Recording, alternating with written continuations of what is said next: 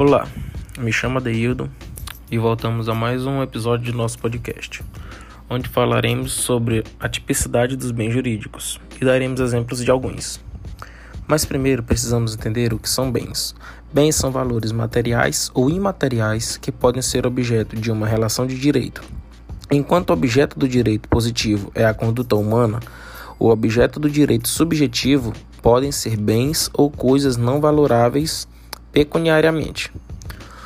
Os bens podem ser classificados em móveis e imóveis, corpóreos e incorpóreos, fugíveis e infugíveis, consumíveis e inconsumíveis, divisíveis e indivisíveis, singulares e coletivos, comercializáveis ou fora de comércio, principais e acessórios, públicos ou particulares.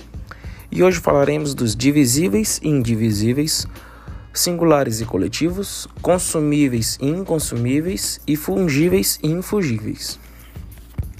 Bom, bens divisíveis e indivisíveis. De acordo com o disposto no artigo 87 do novo Código Civil, bens divisíveis são os que podem são os que podem se fracionar sem alteração na substância ou diminuição considerável do valor, ou prejuízo do uso a que se destinam. Já os indivisíveis são aqueles que não se verifica a possibilidade de fracionamento ou divisão. Bens singulares e coletivos. Bens singulares são aqueles considerados em sua individualidade representado por uma única autônoma, uma única unidade autônoma. Os bens singulares podem ser divididos em simples e compostos.